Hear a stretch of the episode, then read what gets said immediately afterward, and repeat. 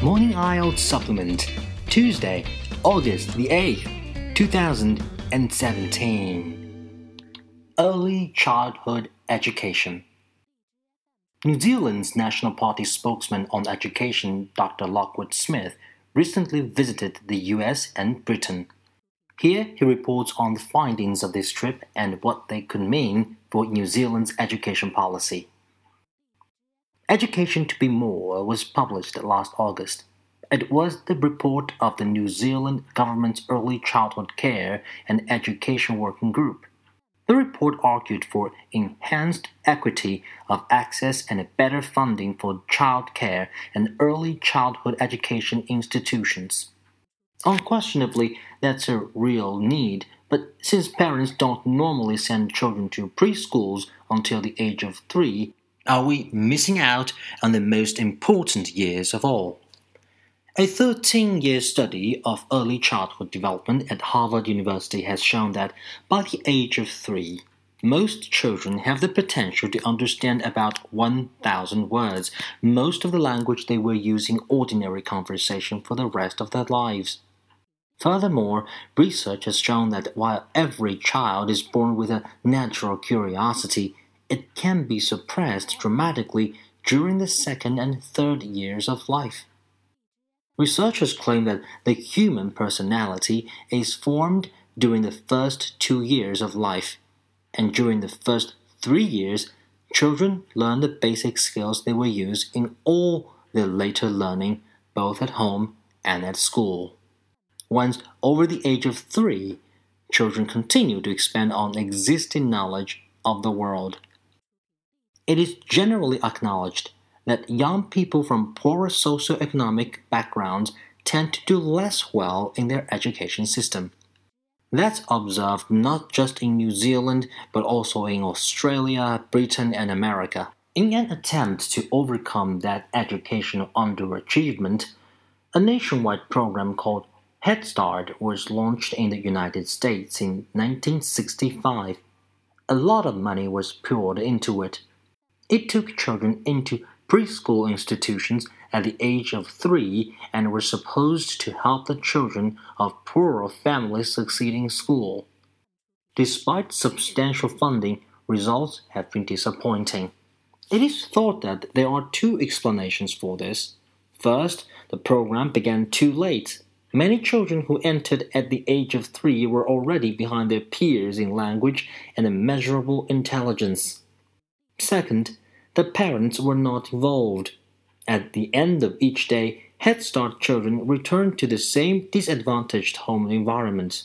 As a result of the growing research evidence of the importance of the first three years of a child's life and the disappointing results from Head Start, a pilot program was launched in Missouri, in the US, that focused on parents as the child's first teachers. The Missouri program was predicated on research showing that the working with the family rather than bypassing the parents is the most effective way of helping children get off to the best possible start in life.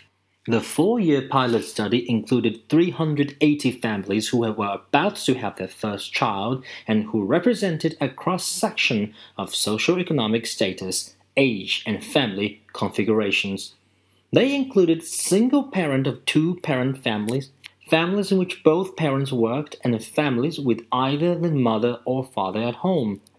The program involved trained parent educators visiting the parent's home and working with the parent or parents and the child.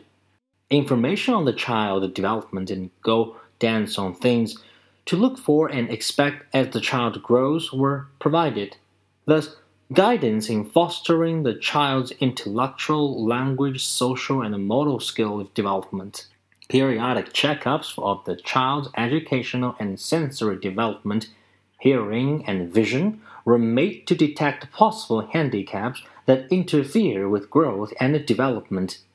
Medical problems were referred to professionals. Parent educators made personal visits to homes and monthly group meetings were held with other new parents to share experience and discuss topics of interest. Parent resources centers located in school buildings offered learning materials for families and facilitators for childcare.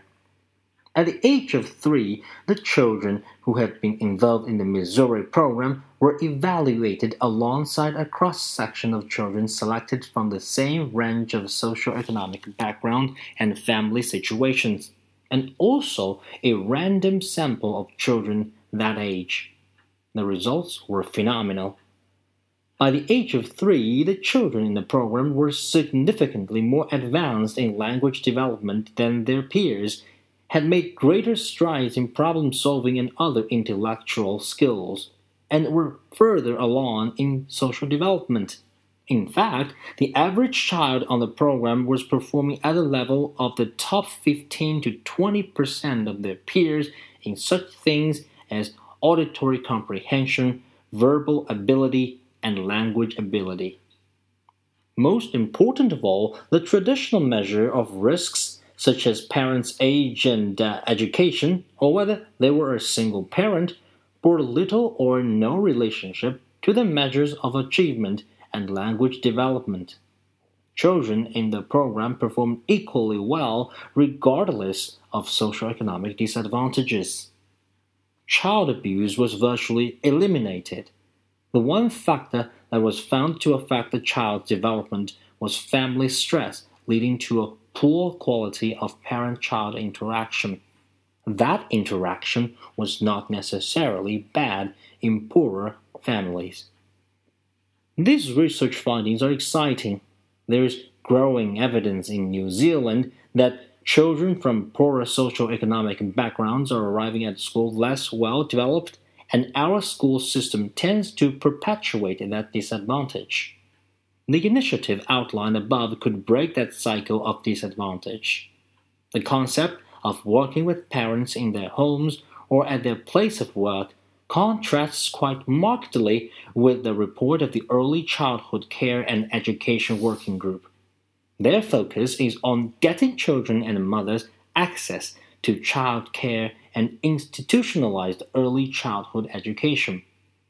Education from the age of 3 to 5 is undoubtedly vital, but without a similar focus on parent education and on the vital importance of the first three years, some evidence indicates that it would not be enough to overcome educational inequality.